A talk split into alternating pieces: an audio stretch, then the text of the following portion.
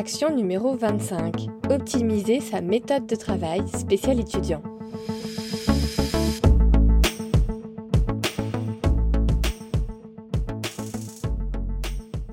Bonjour et bienvenue dans cet épisode de Neurosapiens spécialement dédié aux étudiants.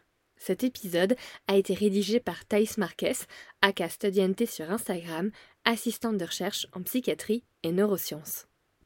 Nous sommes en février, les examens du premier semestre sont finis et les résultats sont peut-être déjà tombés. Si c'est le cas et que vous êtes un peu déçu de vos résultats ou simplement que vous voulez améliorer votre méthode de travail, eh ben cet épisode est fait pour vous. Aujourd'hui, je vous partage des méthodes de travail issues des recherches en psychologie et en cognition pour améliorer vos révisions et votre organisation et attaquer le semestre de façon plus sereine. Allez, c'est parti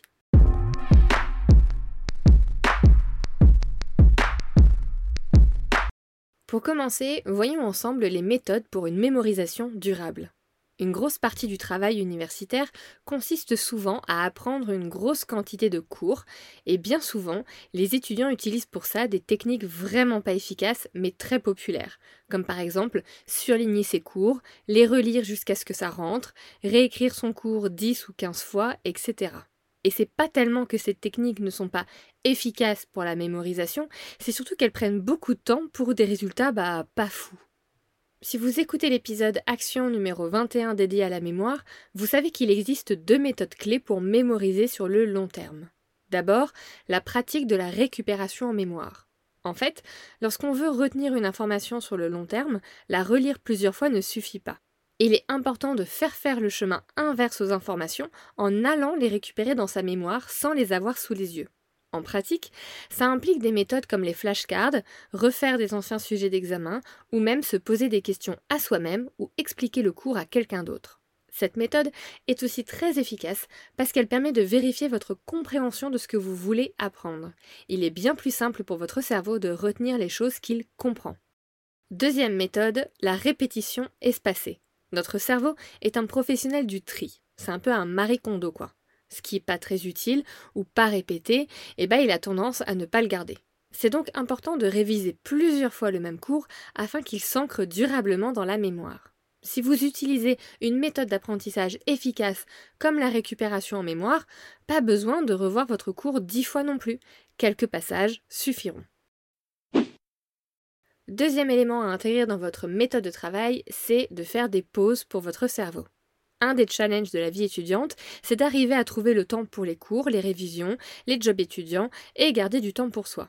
Il y a beaucoup d'étudiants qui, par souci de productivité, négligent les pauses dans la révision en pensant qu'elles font perdre du temps. Et c'est une grosse erreur. Lorsque vous faites un effort cognitif soutenu, donc pendant les révisions typiquement, les régions de votre cerveau qui vous servent à réviser fatiguent et ont de plus en plus de mal à être efficaces. Vous le ressentez généralement par un manque de concentration et une impression de plus pouvoir avancer. Soudainement, il y a ce trombone qui traîne sur votre bureau depuis trois mois et qui devient beaucoup plus intéressant que le cours que vous devez apprendre. Et eh bien c'est le moment de faire une pause et de donner le temps à votre cerveau de récupérer. Choisissez des activités qui ne sont pas trop demandantes mentalement.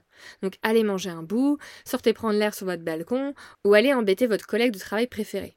Dans tous les cas, retenez qu'une pause, bah, c'est pas une perte de temps, parce qu'elle permet de se remettre au travail avec de meilleures capacités attentionnelles. Troisième élément à intégrer dans votre méthode de travail, c'est l'autorégulation. C'est un élément dont on ne parle pas beaucoup et qui est pourtant super important pour garder le cap quand on est étudiant. L'autorégulation, c'est votre capacité à adapter vos efforts et comportements en fonction du but que vous cherchez à atteindre. La première étape, c'est donc d'abord de se fixer un objectif à atteindre. Par exemple, bah moi je veux valider mon semestre avec mention. Ensuite, je réfléchis à ce que je peux mettre en place ou modifier dans ma méthode de travail actuelle pour atteindre les objectifs que je me suis fixés. Alors, forcément, ça demande de régulièrement prendre du recul et d'identifier ce qui marche versus ce qui ne marche pas. Par exemple, j'ai travaillé tout le premier semestre dans un café, et à chaque fois j'étais déconcentrée à cause du bruit. Et eh bah, ben, dans ce cas, je me dis que pour le deuxième semestre, je vais plutôt travailler à la bibliothèque.